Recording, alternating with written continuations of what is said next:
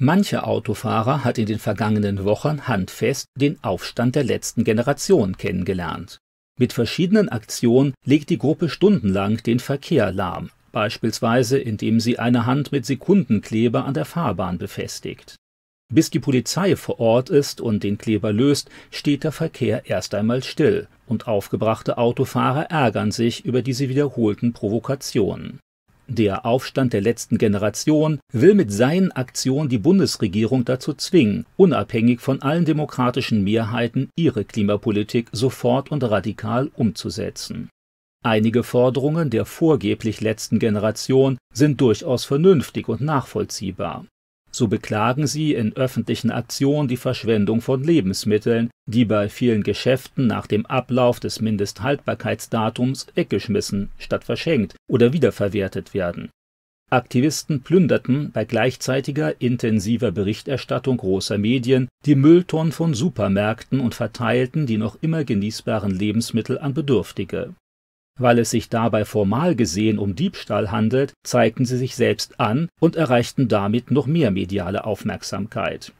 Ultimativ forderten sie von der Bundesregierung ein Gesetz gegen Lebensmittelverschwendung und eine Pflicht für entsprechende Geschäfte, die noch genießbaren Lebensmittel zu spenden.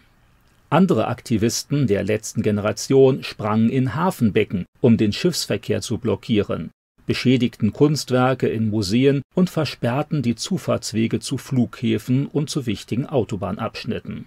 Damit wollten sie, nach eigenen Aussagen, eine Störung des todbringenden Alltags erreichen. Kritiker machten geltend, dass bei bewusst herbeigeführten Staus tausende Liter Treibstoff zusätzlich verbraucht werden, was nicht gerade zu den Klimaforderungen der letzten Generation passt. Außerdem wurden dabei auch schon Krankenwagen blockiert und damit das Leben von Menschen gefährdet. Erzieherinnen, Lehrer oder Krankenschwestern werden von ihrer verantwortungsvollen Arbeit abgehalten, wodurch gesundheitliche, pädagogische und medizinische Probleme gefördert werden, die nichts mit Klimaschädigung zu tun haben. Grüne Politiker kämpfen derzeit mit einer Bewegung, die denen ähnlich ist, die sie ehemals selbst ins Leben gerufen haben, um mehr politische Macht zu erringen. Wie schon unzählige politische Newcomer vor ihnen haben auch die Grünen jahrelang Misstrauen gegen die offizielle Politik geschürt, um sich dann als die Retter präsentieren zu können. Gerne hat man dabei auch etwas dramatisiert und die eigenen politischen Ziele als Überlebensfrage der Menschheit deklariert. Wie bei allen Ideologien der vergangenen Jahrhunderte kommen solche Botschaften bei jungen Menschen immer am besten an. Dieser Gruppe kann man ziemlich schnell vormachen, dass vor ihnen alle dumm und korrupt waren. Sie allein haben den wirklichen Durchblick und können die Welt noch vor der prophezeiten Katastrophe retten. So hieß es auch schon bei den russischen und chinesischen Kommunisten, bei den Nationalsozialisten, den Vorkämpfern der Studentenrevolte und den Islamistengruppen verschiedener Länder. Was soll man anderes erwarten, wenn jungen, begeisterungsfähigen Leuten jahrelang vermittelt wird, dass die Welt vor dem unmittelbaren Abgrund steht? Dann greifen diese Leute auch zu drastischen Mitteln, um dieses Szenario vielleicht noch gerade verhindern zu können. Sich als letzte Generation zu bezeichnen, ist nicht neu. Meistens allerdings wurde diese Formulierung in der Vergangenheit von religiösen Gruppen benutzt, die das von Gott angekündigte Ende der Welt für die nahe Zukunft prognostizierten. Luther sah in den nach Europa vorrückenden Turken und dem theologischen Machtmissbrauch der katholischen Kirche ein sicheres Zeichen des unmittelbar bevorstehenden Weltendes. Auch extreme Wetterphänomene bestärkten ihn in seiner Überzeugung. Schwärmerische Pietisten waren sich absolut sicher, dass sie im 18. Jahrhundert die letzte Generation der Welt wären. Dabei beriefen sie sich auf zahlreiche Kriege, auf eine verbreitete Unmoral, auf astronomische Phänomene und auf ganz subjektive Eindrücke. Die Adventisten waren sich sicher, dass das Ende der Welt in der Mitte des 19. Jahrhunderts stattfinden sollte. Für die Zeugen Jehovas war das entscheidende Datum 1914. Anhänger des Maya-Kalenders tippten auf 2012. Nun ist es wieder einmal soweit diesmal allerdings unter dem Zeichen einer säkularen Ökoreligion, die der Gesellschaft neue Werte und auch neue Ängste aufdrängen will, beispielsweise vor einem neuerlichen Weltuntergang. In den 1960er Jahren warnten Ökoaktivisten vor dem nahen Ende der Menschheit aufgrund des Sterbens der Insekten. Dann wurde das Ende der Welt durch die Umweltverschmutzung prognostiziert, durch atomare Verseuchung und durch das Ozonloch. Die Aktivisten der letzten Generation sind gläubige Menschen, gläubig an die Dogmen ihrer Religion, die sie über alle anderen Werte stellen. Wie schon manche engagierte Aktivisten vor ihnen, so halten auch die Leute der letzten Generation wenig von Demokratie und Meinungsfreiheit. Weil sie so fest von ihrer Wahrheit überzeugt sind, wollen sie auf keine Mehrheiten warten. Sie wollen Politik und Gesellschaft zu einer Veränderung in ihrem Sinne zwingen. Deshalb scheuen sie auch nicht davor zurück, der Regierung ein Ultimatum zu stellen, mit entsprechenden Drohungen, sollten ihre Forderungen nach einer radikalen ökologischen Wende nicht sofort umgesetzt werden. Gute Argumente Andersdenkender betrachten sie lediglich als unnötige Verzögerung. Selbst politische Mehrheiten sind ihnen weitgehend gleichgültig. Notfalls müsse man die Bürger halt zu ihrem Glück zwingen. So etwas kannte man bisher lediglich von religiösen und politischen Fanatikern, denen ihre Wahrheit weit über alles geht, auch über die Freiheit und das Leben anderer Menschen. Zwischenzeitlich haben auch einige Ökoaktivisten dieses Stadium der Ideologisierung erreicht. Natürlich ist Umweltpolitik wichtig, das bezweifelt heute wahrscheinlich kaum ein Europäer.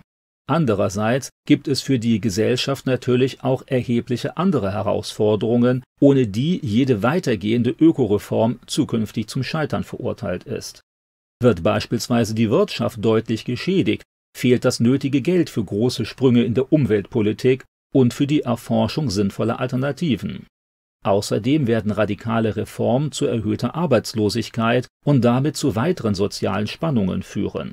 Auch ohne eine ordentliche Bildungspolitik, Außenpolitik und Verkehrspolitik kann man keine nachhaltigen ökologischen Reformen durchsetzen. Ideologen aber, auch ökologische, haben meistens den Blick für das große Ganze verloren. Ihr Ziel und ihre Perspektive halten sie für die einzig relevante.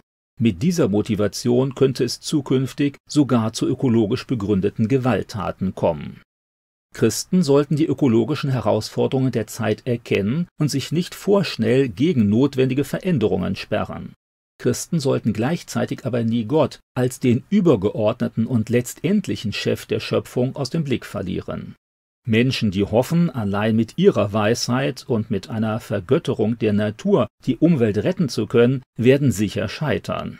Nur wer die Relation fest im Blick behält, mit dem Menschen als verantwortlichen Verwalter der Schöpfung, mit Gott als dem sicheren Garanten natürlicher Ökosysteme und mit dem Wissen um die Begrenztheit aller menschlicher Maßnahmen, der wird wirklich hilfreich zum Schutz der Natur tätig werden.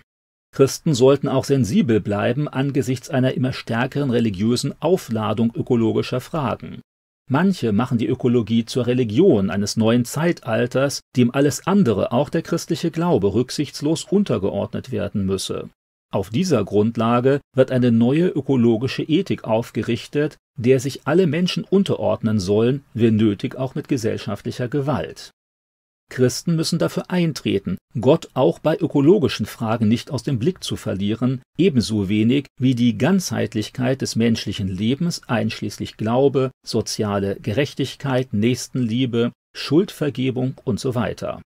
Eine letzte Generation wird es geben, wenn Gott das will, und nicht wenn ökologische Aktivisten mit apokalyptischen Drohungen ohne jede Rücksichtnahme und ohne Gott ihre Welt sich durchsetzen wollen.